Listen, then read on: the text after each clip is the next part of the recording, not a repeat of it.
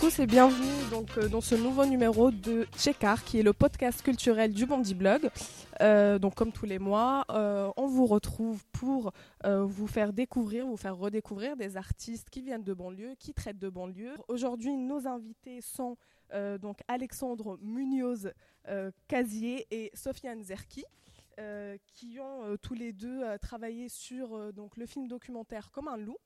donc ils sont là. Bonjour, bonjour Alexandre, bonjour Sofiane. Vous allez bien? Vous êtes content d'être là? Bonjour, super, ouais. Merci de nous accueillir. Bah, merci d'avoir répondu présent à notre, à notre invitation. Donc vous deux, finalement, donc Alexandre, toi, tu es prof, euh, Sofiane, tu es, euh, étudiante, à la fac. Euh, on aurait très bien pu vous inviter dans un autre podcast qu'on fait au Mondi Blog qui s'appelle Vie scolaire, qui est mené par Sarah Ichou et qui traite des, questions d'éducation. Mais finalement, on vous invite sur notre podcast culturel, Tcheka. pourquoi? Parce que donc vous avez travaillé tous les deux sur un, film, un film documentaire qui s'appelle Comme un loup, qu'on a tous vu au Mondi Blog hier au cinéma Le Studio à Aubervilliers. Et donc voilà voilà, on va revenir euh, avec vous sur ce film documentaire. On va aussi parler un petit peu de vous, euh, un peu plus personnellement, et euh, pour voilà savoir votre parcours, qu'est-ce qui vous a mené à faire ce film-là, etc.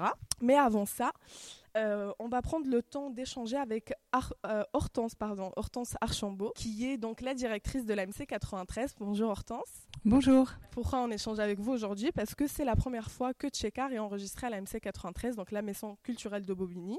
Donc euh, merci de nous accueillir, merci pour, euh, pour euh, cette invitation aussi et pour ce partenariat qui, j'espère, va, perdurer dans le temps. donc on va prendre bien sûr le temps d'échanger avec vous en début d'émission sur la MC 93, sur le lieu que c'est, sur ce qu'on peut y faire, ce qu'on peut y trouver et, essayer aussi d'informer nos, jeunes auditeurs. Euh, et, aussi, vous allez rester avec nous hein, toute l'émission. Vous allez aussi parler de culture, de Seine-Saint-Denis, de peut-être découvrir le film comme un loup. Je ne sais pas si, euh, si, vous avez eu le temps de le voir. Non, je ne l'ai pas vu malheureusement. Bah voilà, ça va. Comme ça, Alexandre et Sofiane vont vous donner euh, envie de le voir. Donc, on va passer tout de suite à cette première partie où on va parler avec vous de la MC 93. Donc, déjà, merci encore de nous avoir reçus. Pour commencer, est-ce que vous pouvez nous parler tout simplement de la MC 93, euh, nous présenter le lieu, qu'est-ce qu'on peut y faire, euh, qu'est-ce qu'on qu'est-ce qu'on peut trouver euh Alors avec plaisir, bah, merci beaucoup d'être ici parce que nous on avait envie que vous soyez là, donc on est très contents. la MC 93, c'est Maison de la Culture de Seine-Saint-Denis, donc du département de la Seine-Saint-Denis. elle a une histoire assez longue puisque en fait c'est un théâtre, parce que c'est ça qui est essentiel de ce qu'on peut faire ici qui est né à la fin des années 70, euh, qui était porté à la fois par l'idée que euh, euh, il y avait des maisons de la culture qui se construisaient partout en France, qui pouvaient montrer des spectacles de danse, de théâtre, mais parfois aussi des films. D'ailleurs, aussi au début ici, il y a eu une salle de projection de films dans le début de l'histoire de l'AMC. Euh, et, et, ensuite, c'était aussi bah, porté par une utopie très forte euh, du Parti communiste qui croyait euh, dans l'importance de la culture. Donc c'est à la fois un lieu politique et un lieu culturel. Je crois en fait dès le départ, parce que l'idée c'était vraiment de dire en fait euh, ben, les, les, classes populaires, elles ont droit au meilleur hein, des artistes du monde entier parce que elles ont besoin d'être formées à devenir des élites. Et c'était ça l'idée. Et je pense que c'est aussi fort de cette histoire-là qu'on peut inventer des projets ici. et moi je crois assez à cette idée-là. Et donc effectivement, c'est un lieu qui a toujours très tôt accueilli euh, bah, des spectacles qui venaient euh, d'artistes euh, du territoire, mais aussi du monde entier. beaucoup de théâtre et puis aussi un peu de danse. Et en fait, la MC, elle a eu trois ans de travaux, donc elle a beaucoup changé. Vous me disiez que vous la reconnaissiez pas tout à fait, et en gros, bah, c'est super. Elle s'est beaucoup ouverte physiquement sur la ville. Et donc aujourd'hui, c'est un endroit en fait où on peut à la fois euh, voir des spectacles parce qu'on présente des pièces. C'est aussi un endroit où on en produit, c'est-à-dire qu'il y a ici des artistes qui viennent créer leurs leurs pièces, qui répètent. Donc des créations originales euh, à la MC 93. Voilà, c'est original, ça n'a jamais été montré ailleurs et ça n'a jamais été des fois euh, entendu pour des textes nouveaux. Euh, il y a un atelier de fabrication du décor, il y a un atelier de costumes, il y a des salles de répétition, donc c'est un endroit où, comme une ruche où en fait des artistes travaillent aussi à la création. Et puis c'est un endroit où il y a énormément d'ateliers de pratique, en fait, pour des jeunes, pour des adultes, parce que moi je crois beaucoup que ben, la, pratique du théâtre c'est aussi une manière de rentrer euh, dans la fréquentation des pièces et de devenir spectateur, donc voilà. Et puis c'est aussi un lieu maintenant qui est ouvert tous les après-midi. Il y a la Wi-Fi, il y a un café, les prix sont libres et il fait chaud et on peut donc s'installer là tout seul ou en réunion. Et pour nous, c'est très important. Voilà. Et c'est très important parce que moi, je crois que ben, les maisons de la culture, on en a besoin pour que des gens très différents se retrouvent. Finalement, il n'y a pas beaucoup d'endroits où on peut, euh, en étant euh, d'âge différents, de cultures différentes, de, de, milieux sociaux différents, se croiser et partager quelque chose ensemble. Moi, je pense que c'est un des, un des pouvoirs du théâtre euh, et que c'est un, endroit aussi un peu de rituel laïque, on va dire, et que c'est important du coup que ben, la plus de gens différents possible se sentent chez eux dans cette maison. Et du coup, bah, vous, là, vous nous l'avez dit, euh, les après-midi, c'est ouvert, les jeunes, euh, les moins jeunes, tout le monde peut venir. Euh, moi, je sais, pour avoir fait du théâtre à la MC 93 quand j'étais au lycée, je sais que vous avez des partenariats avec plusieurs lycées. Est-ce que vous pouvez développer un petit peu, plus? Vous avez plusieurs dispositifs qui sont, qui sont faits pour les jeunes de Seine-Saint-Denis qui veulent faire du théâtre, qui veulent s'informer euh, par rapport à, enfin, à la culture et, euh, et, un peu rentrer dans cet univers-là. Là, il y a un jeune qui nous, qui nous écoute, veut venir à la MC93 faire du théâtre. Comment il peut s'y prendre et quel dispositif il peut trouver finalement? Alors en fait, il y a des choses assez différentes. Pour les enfants qui vivent à Bobigny, donc c'est très spécifique, mais quand même, c'est, euh, il y a donc les enfants de 9 à 12 ans, il y a un atelier tous les jeudis soirs. donc pour apprendre le théâtre. Après, pour, euh, bah, quand, dans le cadre de ce que vous, vous avez fait, c'est-à-dire pour les lycéens, il y a énormément de, d'ateliers qui sont faits dans les lycées, de partenariats avec des, lycées euh, alentours. Et, il y a un endroit où tous ces ateliers se rassemblent, c'est le Festival des écoles. Je ne sais pas si ça existait déjà euh, quand vous étiez là. Donc voilà, bah, ce Festival des écoles, c'est en mai c'est vraiment incroyable parce qu'on peut voir plein de spectacles différents qui ont été faits par les élèves. Je pense que c'est aussi une bonne manière, euh, si on a envie de découvrir le théâtre et comment ça se passe, euh, de venir voir. Il y a l'atelier des anciens, en fait, qui euh, et quand on n'est plus au lycée, comment on peut faire pour continuer à faire du théâtre. Et puis aussi, on a développé quelque chose qu'on a appelé la masterclass égalité des chances, qui vise vraiment à ben, donner plus de possibilités à des jeunes euh, donc euh, qui sont issus de milieux moins favorisés d'intégrer les grandes écoles de théâtre. Donc là, en fait, ça fait la troisième promo. Il y en a 12, c'est sur audition. Et les deux premières, en fait, il y a la moitié qui ont intégré les grandes écoles. Donc on est super content et il va y avoir de plus en plus euh, d'acteurs et d'actrices merveilleuses venus d'ici. Pour revenir aussi sur cette saison, la MC 93, donc nous on le sait parce qu'on suit beaucoup ce qui se fait ici, vous proposez une programmation très riche. Euh, est-ce que, par exemple, vous pouvez nous parler de, la dernière pièce qui, va se jouer euh, dans les semaines à venir et, donner peut-être aussi envie de, venir la voir? Alors, bah, en fait, on, fait beaucoup de spectacles de théâtre, mais il y a aussi de la danse.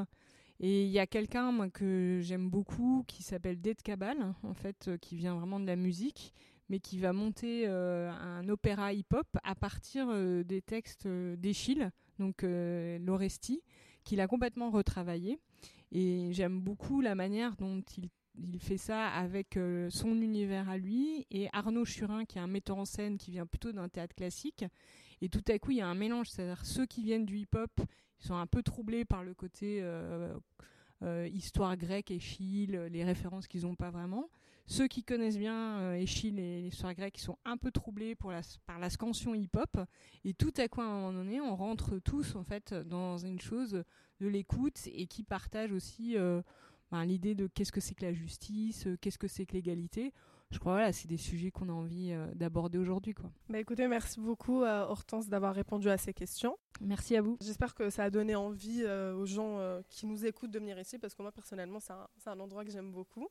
Euh, vous restez avec nous, bien sûr, pour euh, réagir avec nous euh, à toute l'émission. Je me retourne donc vers Alexandre et Sofiane. Donc, vous avez tous les deux travaillé, comme je l'ai dit en début d'émission, sur le film documentaire Comme un loup. Et, et dans cette partie-là qu'on va entamer maintenant, en fait, on va s'intéresser un peu à votre parcours personnel et aussi au film et au projet, comment il a été développé, comment il a été construit et, euh, et aussi donner aux gens de, bah, d'aller le regarder parce qu'il en vaut vraiment la peine. Rebonjour à tous les deux. Bonjour. Est-ce que pour commencer, vous pouvez peut-être vous présenter euh, chacun pour, euh, pour les gens qui ne vous connaissent pas, ce que vous faites dans la vie, d'où est-ce que vous venez Ok, alors donc Alexandre Minos-Casieux, j'ai 28 ans, je suis né à Paris. Je suis parti faire ma scolarité euh, à, la fin du collège et au lycée euh, au Pérou, au pays de, mon père. J'étais au lycée là-bas, j'ai passé mon bac euh, à Lima. Et je suis revenu à Paris pour étudier, pour faire ma licence puis mon master. J'ai été à Paris 8 pour faire ma, licence, donc je suis pas très loin du coup. J'étais pas très loin du coup de la l'AMC du 93. Après, j'ai fait un master sur Paris, j'ai fait un deuxième master, et maintenant je me retrouve être effectivement enseignant, enseignant de langue vivante espagnole dans un lycée d'Épinay-sur-Seine qui s'appelle le lycée FEDER et habitant euh, aussi euh, du 19e depuis, euh, depuis deux ans. Et, c'est pour ça aussi que tout a commencé. Donc voilà, pour ma part, c'est ça. Je vais donner la, parole à Sofiane pour qu'il se présente aussi. Bonjour, merci. Voilà, je m'appelle Sofiane, j'ai 18 ans. J'ai eu un, un, bac S au lycée Diderot dans le 19e.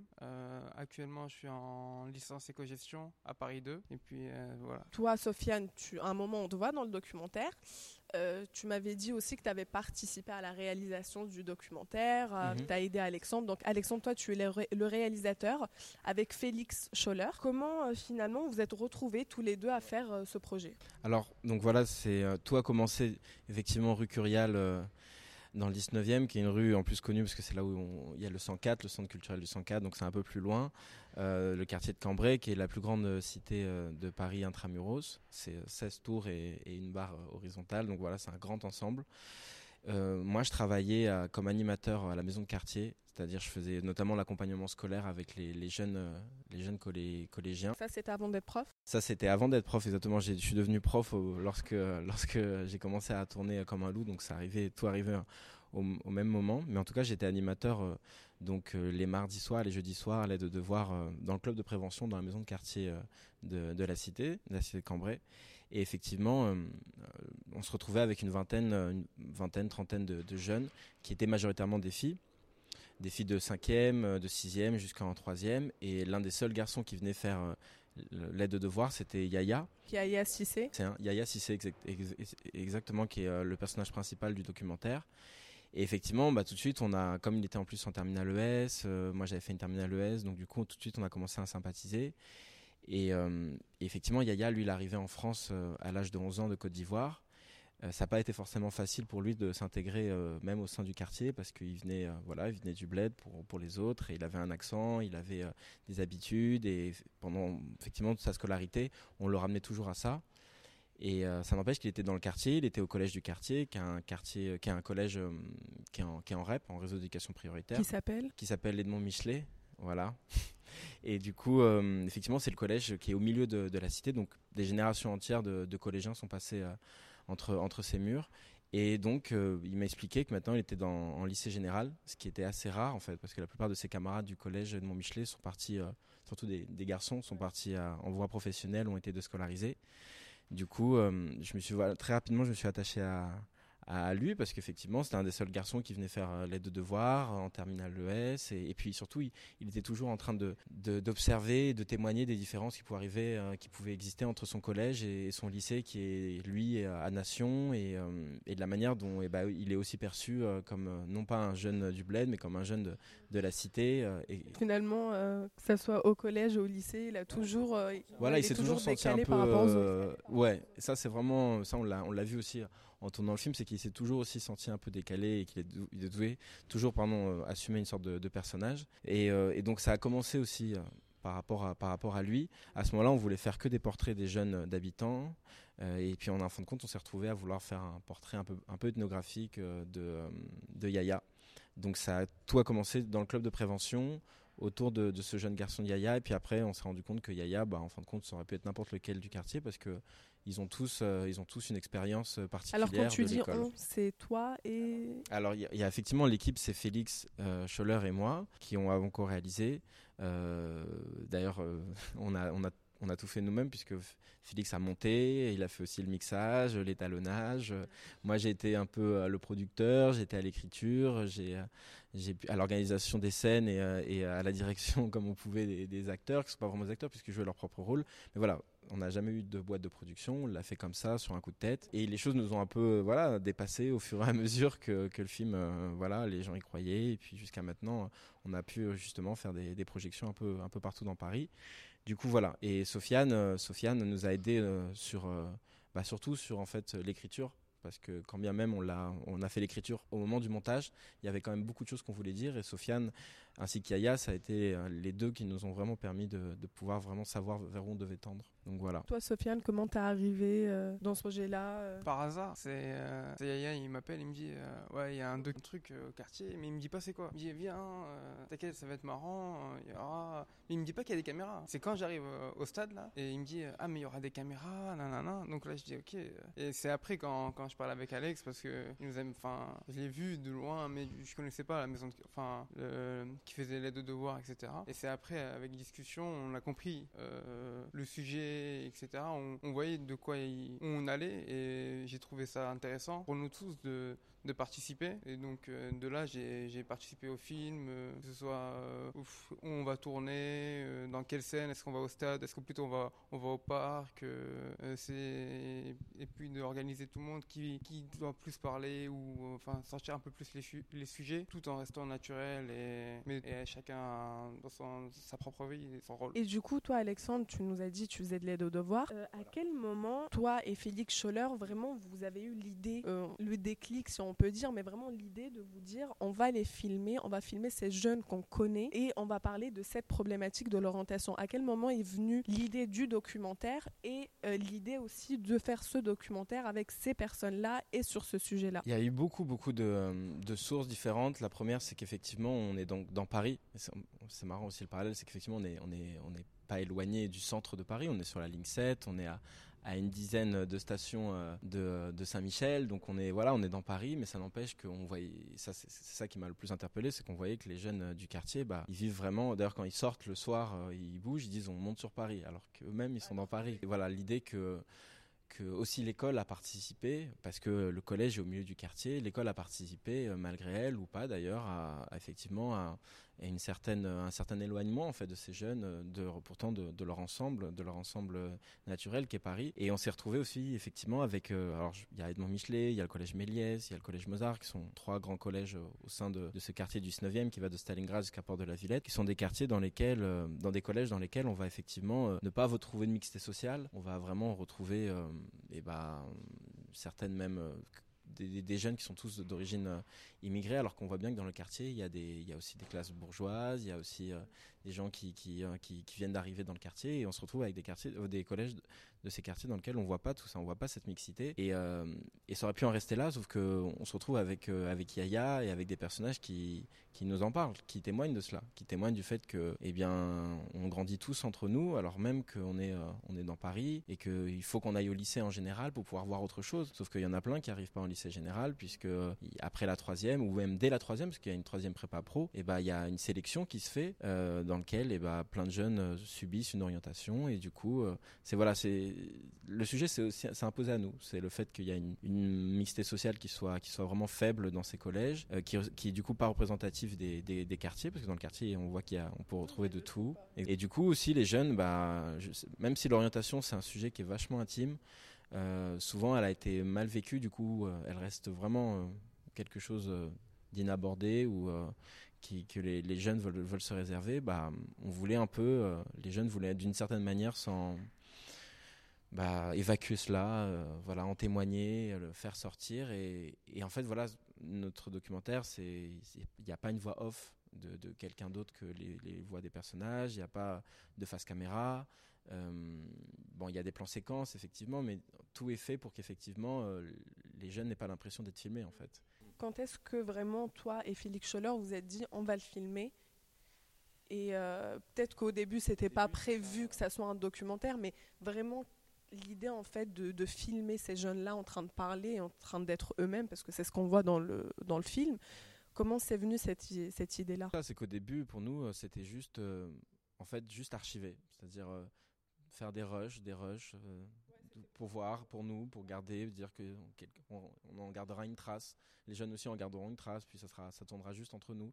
Et puis sur un an, on a eu une cinquantaine d'heures de rush. Et en fait, ça a été au montage, on s'est dit que non, il y avait quelque chose à dire de cela et, euh, et, que du coup euh, il fallait absolument alors au début on avait un 52 minutes puis après on, en a fait un, un, 36 mais du coup effectivement le film s'est écrit euh, au fur et à mesure en fait c'est à dire qu'on l'a jamais écrit en amont on n'a jamais eu un dossier de presse en amont. On l'a fait pendant cette année de tournage et puis après à la post-production au moment du au moment du montage. Mais voilà, le déclic a été que bah, les jeunes nous ont acceptés déjà parce qu'on habite dans le quartier, donc ça facilite un peu, et parce que et parce qu'ils comprenaient très rapidement en fait de quoi on voulait parler. Euh. et en fait, même sur parfois sur les scènes, effectivement, on savait pas vraiment qu'on allait aborder l'orientation.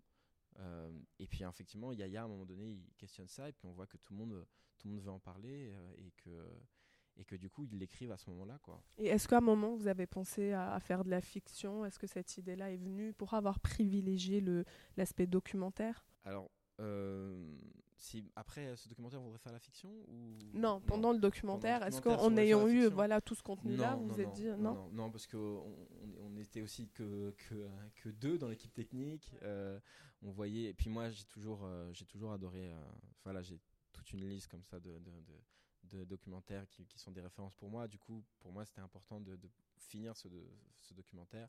Il y a La Tentation de l'émeute qui a été euh, une référence pour moi et, et pour Félix euh, et qui, euh, voilà, qui nous a toujours touchés. Du coup, on, on, voulait dès le début faire en faire un documentaire.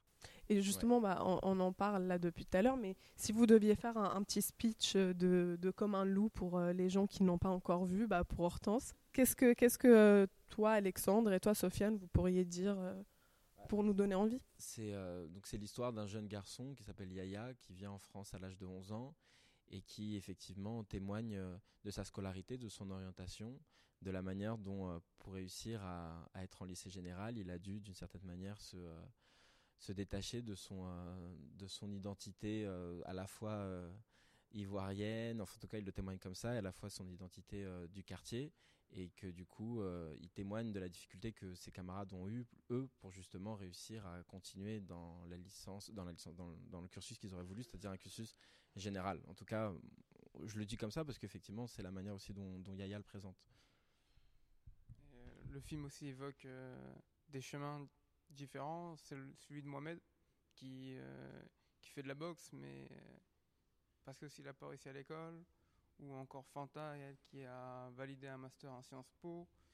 Et c'est plein de chemins avec des, des, leçons aussi, je trouve, avec euh, un message fort où il faut rien lâcher, ou dans, par exemple, où on parle d'orientation, où la question du choix, elle, est biaisée, et tout ça, on, on l'extériorise, et, euh, et on a vu finalement que ça parle à beaucoup de personnes, et euh, donc on s'est senti aussi enfin pas tout seul. Et, et euh, toi, Sofiane, donc euh, tu apparais dans le film. Comment tu as vécu le, le fait d'être filmé Ça t'a fait bizarre euh, Tu sentais qu'il y avait une caméra Tu as, fini par oublier la caméra On finit par s'habituer Comment tu l'as vécu vraiment personnellement? Bon, en, fait, on oublie vite la caméra parce qu'on parle directement de, de sujets qu'on connaît. On parle d'école. On, on, se dit, c'est, on est, on est, on la carte blanche aussi, on ne dit pas, faut pas dire de gros mots, donc on dit ce qu'on veut. Et puis aussi, on s'en va. Alex et Félix nous ont mis à l'aise. Et donc euh, là, on n'a pas la question de ah on est filmé, juste la question de euh, est-ce qu'on va bien sortir euh, à l'image, c'est tout. Mais sinon, ça c'est très bien. Et comme je le disais, donc nous hier au Bondi Blog, on a vu euh, le film donc au, euh, cinéma Le Studio à Aubervilliers, donc à l'occasion du ciné-club du Mondi Bloc qui a lieu tous les mois. Euh, et on a vraiment tous eu la même impression en sortant de la séance, c'est qu'il y a énormément d'intimité entre tous les, tous les personnages et que limite en fait c'est vraiment une, une petite, enfin une grande famille pour le coup. Euh, comment, on comment on arrive vraiment à, transmettre ça, sachant que c'est vraiment des situations qui, réelles qui sont filmées, et comment on arrive à le transmettre à travers un, écran de cinéma? Alors, euh, c'est vrai qu'avec bon, avec Yaya, déjà, il y avait une première relation avant de, commencer à, tourner le, à tourner le documentaire, mais on s'est retrouvé effectivement... Euh, en fait, j'ai l'impression que le documentaire, il vient juste soutenir une démarche qu'on avait derrière la caméra, qui est effectivement une certaine une relation presque de parrainage parce que voilà j'ai 10 ans de, différence avec euh, avec Yaya Félix a aussi 10 ans de différence avec Yaya et du coup euh, au-delà de la caméra on l'a aidé à faire son dossier APB on l'a aidé à faire son dossier de bourse donc en fin de compte c'était très naturel pour nous euh, Yaya était très naturel c'était très naturel pour nous de bah, d'être à la maison, puis peu à peu de pouvoir tourner à la maison, et puis peu à peu de pouvoir rencontrer ses proches, etc. Et du coup, en fait, il a juste, voilà, c'est juste le reflet d'un travail qui a été, qui avait été fait un an auparavant, mais de manière extrêmement, extrêmement naturelle, quoi. Donc en fait, on n'a vraiment pas pensé à ça. Ça a été, euh, effectivement, il y a toujours une difficulté de rentrer dans l'intimité, de filmer à la maison, notamment chez, chez des jeunes, euh, dans des familles nombreuses. Ils veulent pas forcément ouvrir, euh, ouvrir leur maison parce que voilà, on sait qu'il y a du monde, on sait que ça va être une caméra, donc on sait que ça va être vu par ailleurs, et, et, du coup. ça, ça a été vraiment au fil, au, fil, des mois, quoi, au fil des, au fil des, au fil des heures de tournage, ouais peu à peu, effectivement, moi je leur expliquais aussi, je leur disais mais on peut pas juste faire un documentaire qui parle de vous euh, bah, dans le quartier en train de traîner sur le stade parce que c'est faux. Exactement, c'est faux. Ouais, vous êtes aussi à la maison, vous êtes aussi en train d'aider la maman, en train d'aider les frères et sœurs. Euh, du coup, euh, du coup, ce serait biaisé de vouloir montrer que, vous êtes seulement en train de tourner dans le quartier. c'est pas possible. Du coup, et ils ont compris aussi cette idée que qu'il fallait que ça soit le plus proche de leur réel pour pouvoir servir le propos. Et tu le disais, vous avez, euh, vous avez fait tout euh, tout seul, vous n'avez pas de boîte de production. Euh, c'est vraiment des choses qui sont faites à, à, la main, si on peut dire ça.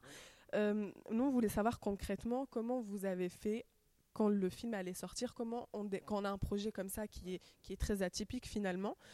comment on fait pour démarcher les partenaires, pour aller voir des cinémas, pour pour projeter le, documentaire? Comment on fait aussi pour vendre? Effectivement, il y a des circuits de production qui sont classiques.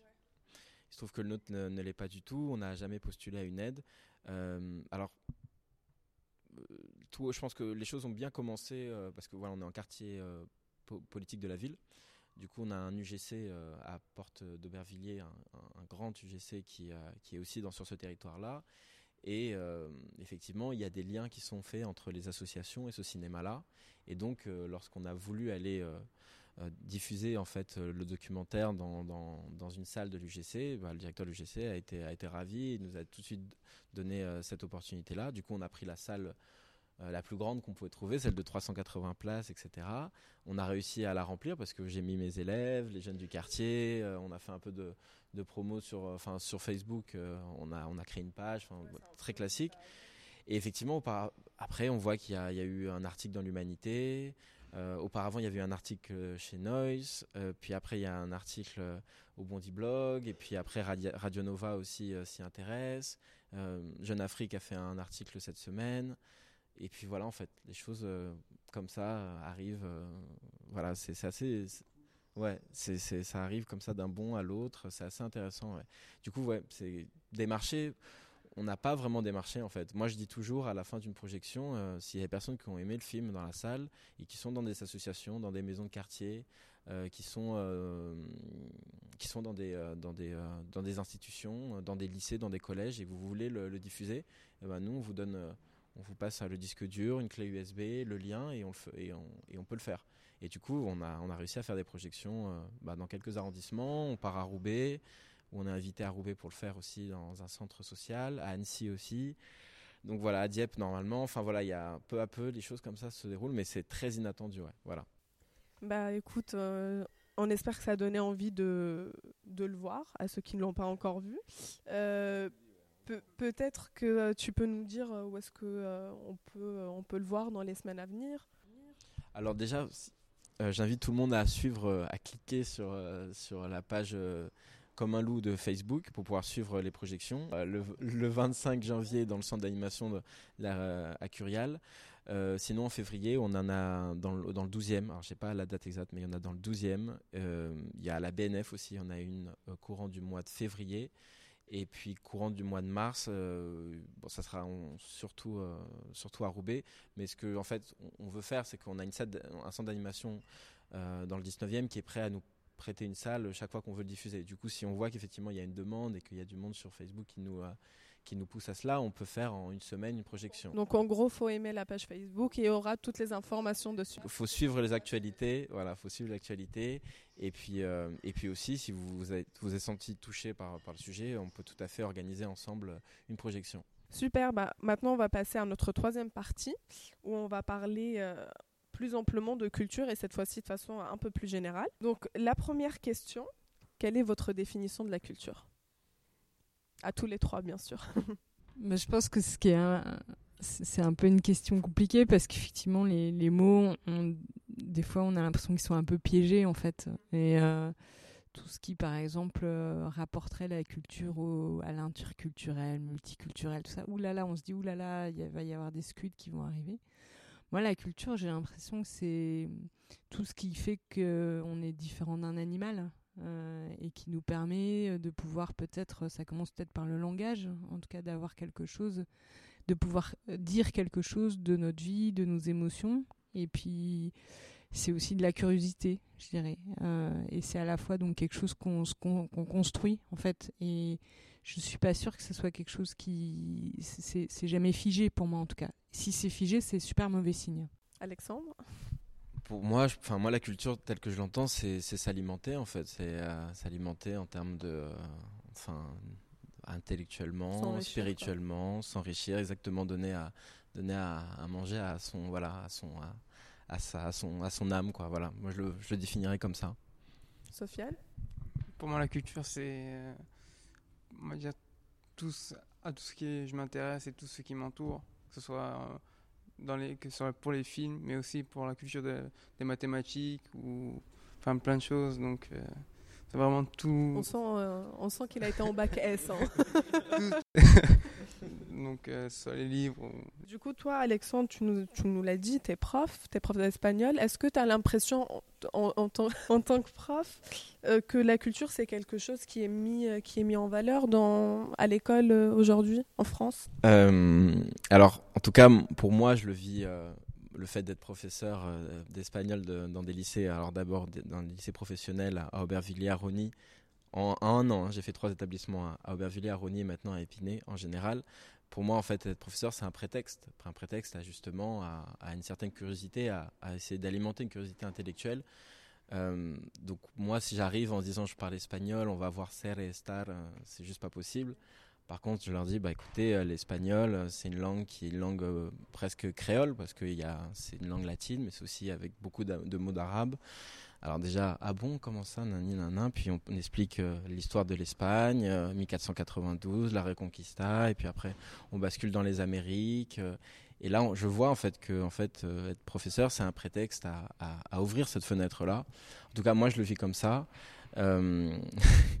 je ne sais pas si c'est peut-être euh, pas ce que l'inspection nous demande, ou, mais je pense, que sur ce point-là, elle, serait d'accord avec nous, l'inspection nationale. Mais en tout cas, voilà, moi, euh, l'enseignement, ça permet aussi voilà, de, tisser ces liens-là et euh, de se rendre compte que, bah, que les jeunes, ils sont beaucoup plus curieux qu'ils ne le pensent eux-mêmes, en fait. Hortense, on le disait en début d'émission, la MC 93, c'est un, lieu qui produit de la culture. C'est un lieu aussi qui ouvre ses portes aux jeunes lycéens, aux jeunes étudiants, euh, pour faire du théâtre, pour, découvrir la culture euh, au sens euh, le plus large. Est-ce qu'en Seine-Saint-Denis, vous avez l'impression que euh, la culture, elle est mise en valeur auprès de tous les jeunes, euh, dans, tous les lycées Est-ce qu'on peut faire mieux euh? Je crois qu'on peut toujours faire mieux, et bon, ça c'est sûr. Hein, et, et après, moi je voudrais mettre un petit distinguo, parce que des fois on confond art et culture en fait. Et pour moi, l'art c'est une chose qui est encore différente, c'est-à-dire que souvent bah, ça peut nous déranger, ça peut... alors que la culture c'est plutôt quelque chose, moi en tout cas, qui me qui me permet d'être mieux euh, et de voilà l'art euh, pour moi c'est important aussi euh, je pense que la culture, c'est toute un, une série, c'est construit par plein de choses différentes. Alors que l'art, ça peut être une émotion très forte liée à quelque chose qu'on ne comprend pas, même qui nous dérange, qu'on va comprendre peut-être plus tard, ou au contraire qu'on aime beaucoup. Mais l'art, c'est assez inexplicable, alors que la culture, ça peut être quelque chose euh, d'explicable, parce que justement, pour moi, la, culture, ça permet d'asseoir des bases, en fait, pour construire sa vie, en fait. Euh, et à l'intérieur de la culture, il y a l'art, mais qui est un peu différent. Euh, et alors après, je ne sais plus très bien la question, donc je suis en train de m'égarer complètement. Et du coup, la question c'était, est-ce que vous pensez que euh, cette culture-là, elle est aujourd'hui en Seine-Saint-Denis à la portée bah, de Moi, ce que j'aime beaucoup dans l'idée de la Seine-Saint-Denis et de travailler ici, c'est d'abord que c'est un département très jeune, donc euh, il y a beaucoup de jeunes que la culture en fait et nous, avec notamment les nouveaux médias ça va très vite donc euh, moi je me rends compte qu'il y a des codes euh, quand je lis des choses, euh, alors que je suis âgée, mais quand même pas complètement âgée, mais enfin, moi, je pourrais être votre mère à tous, donc euh, voilà, donc ça fait quand même. Et bah, je les, les perçois pas de la même manière que vous. Et donc, je me dis, bah, c'est génial. Si, la culture, c'était cette capacité d'avoir des codes et de lire les choses d'une certaine manière, ici, ce qui est formidable, c'est qu'il y a plein de codes différents qui se croisent entre des générations différentes, entre des histoires différentes. Il y a énormément de gens qui viennent d'ailleurs, donc qui ont d'autres codes, qui ont d'autres manières, euh, d'autres références. Euh, par exemple, quand on pense à, au lien à la mort, euh, au lien à, la spiritualité, au lien à la nudité, au lien au corps, on voit bien que tout ça, ça c'est de la culture et que bah forcément on a des, des, références et on est construit de choses très différentes. Quand je disais que c'est pas figé, et pour moi c'est vraiment un enjeu aujourd'hui, en tout cas je crois beaucoup à ça, c'est que plus on va se figer et rétrécir nos imaginaires, y compris culturels, chacun dans les endroits qui sont euh, ceux qu'on connaît, moins on sera en capacité ben, justement de pouvoir se sentir mieux et capable d'aborder euh, la vie, le monde et de construire son chemin. Donc c'est ça l'enjeu pour moi de la culture. Et à l'intérieur de ça, ben, l'art, ce qui est génial, c'est que les artistes, c'est un peu des gens qui euh, arrivent à tout à coup vous ouvrir une porte sur un endroit que vous n'auriez pas imaginé. On va revenir un petit peu euh, sur euh, Comme un loup. Euh, Alexandre, tout à l'heure, tu nous parlais brièvement de, tes inspirations. Est-ce que tu peux nous en dire plus euh, est-ce qu'il y a des documentaristes qui, qui t'inspirent, euh, des documentaires qui t'ont directement inspiré, par exemple pour la réalisation, le montage? Alors il y, a mes références, après effectivement, euh, je, me suis bien rendu compte que...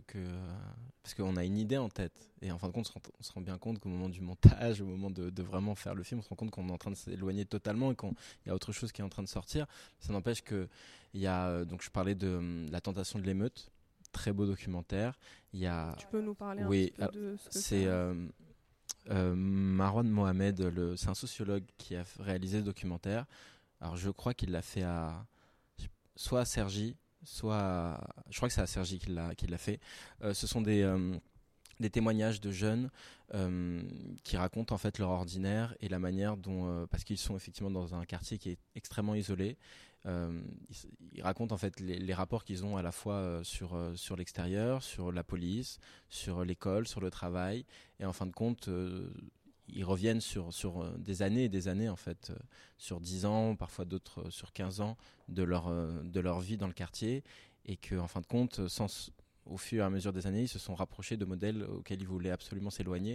Et il y en avait un qui m'avait particulièrement touché. Il me disait que voilà, il avait passé toute son enfance à, voler au, au franc prix euh, du coin, à, à, faire chier, excusez-moi euh, du terme, tout le monde euh, au sein de ce magasin. Et puis en fin de compte, là, il était vigile dans le magasin. Et que et qui s'était jamais vu être vigile dans ce magasin auparavant. Et je trouvais ça vachement fort en, enfin en, symbolique. Et donc voilà il y a pour moi la tentation de l'émeute c'est vraiment un, documentaire fort. Après il y a Sicario Room euh, 164 je crois qui est un documentaire aussi assez ethnographique euh, sur euh, alors c'est rien à voir c'est au Mexique sur un tueur à gages dans un cartel mais c'est extrêmement euh, c'est juste euh, voilà c'est juste deux personnes qui discutent euh, et ça pendant une heure et je trouvais ça vachement vivant malgré le fait qu'ils sont tout le temps dans la même salle et, euh, assis sur le même siège et il y a aussi après bah, les grands classiques euh, films de Depardon euh, Moi Noir oui. donc le, le premier documentaire ah, dont tu parlais voilà. c'est Villiers Alors voilà je me suis je me suis euh, je me suis complètement désaxé et voilà les films de, de Jean Rouge Moi Noir euh, et de Depardon c'est voilà et, qui sont des grands classiques et alors, difficilement euh, atteignable, tant en plus quand, tu, quand on le recontextualise, c'est quelque chose de, de, très fort. Mais voilà, c'est aussi des, des, euh, des, références. Quoi. Et justement, pourquoi avoir euh, choisi le biais du, du, documentaire, du cinéma, euh, pour parler de cette question-là? Pourquoi ne, je sais pas, ne pas avoir fait une tribune? Pourquoi pas un livre? Pourquoi pas des photos? Pourquoi vraiment ce ce prisme-là pour parler de, de, la question de l'orientation? Parce que je, en plus, je reprends les, les termes de. C'était, je crois que c'est Raphaël Glucksmann. Il, il parlait de, de que voilà qu'une tribune dans le monde maintenant, euh, concrètement, ça parle à qui? Et, c'est vrai que c'est un vrai défi. Euh, euh, lorsqu'on a une position à défendre, lorsqu'on a des arguments à faire entendre, on voit bien que effectivement l'écrit, hélas, parfois effectivement, est pas celui qui arrive à atteindre le plus grand nombre. Et par contre, le rapport à l'image, le rapport à l'image maintenant, euh, notamment des jeunes, est tellement, tellement important, tellement fort, que du coup, pour nous, il était extrêmement important de pouvoir, euh, eh ben, pouvoir faire à la fois un documentaire. Maintenant, on fait une web série avec les mêmes acteurs qui sortira euh, début février. Du coup, voilà. Donc, c'est l'image qui permet aussi d'atteindre ce public qu'on n'arrive pas forcément à atteindre au travers bah, des, de tribunes, d'éditoriaux, au travers de, prises de position dans des médias classiques. Donc voilà, il faut, se réinventer. Et effectivement, l'image, que ce soit dans le documentaire, dans la fiction, c'est quelque chose qui peuvent euh, effectivement euh, davantage euh, porter. D'accord, bah, écoutez, merci d'avoir répondu à ces questions. Maintenant, je vais passer la parole à, Jonathan Baudouin, qui va vous faire son questionnaire de Proust. Merci Fatma et, et, bonjour à vous trois. Et je voulais vous poser quelques questions pour vous trois. Si vous étiez un livre, vous seriez lequel, Hortense? Les lettres à un jeune poète de Rilke. Alexandre? La parole du muet de Ribeiro, ce sont des contes. Et pourquoi? Parce que effectivement, il, décrit une société au travers de ses contes. Euh, bel ami pour euh, l'ascension sociale. Si vous étiez un film, ce, serait lequel? Je suis en train de réfléchir, c'est absolument l'horreur. Hein. Euh, c'est comme quand on dit c'est quoi votre meilleur spectacle, c'est quoi voilà. Donc si j'étais un film, hein? Comme un loup. Mais alors là, c'est donc c'est le.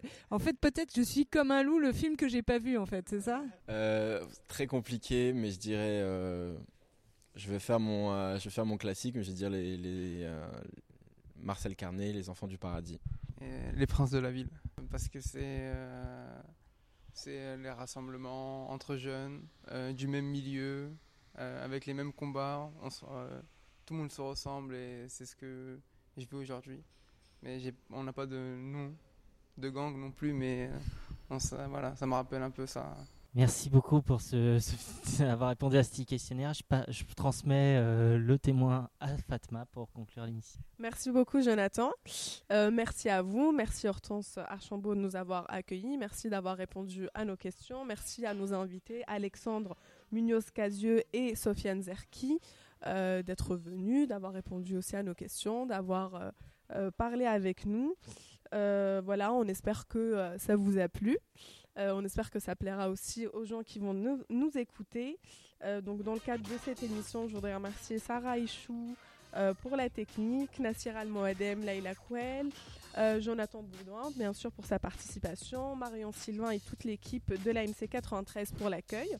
On vous retrouve donc très bientôt pour un troisième numéro de Checkar le mois prochain avec un nouveau artiste. en attendant, bien sûr, vous pouvez suivre le Mondiblog sur les réseaux sociaux et sur lemondiblog.fr.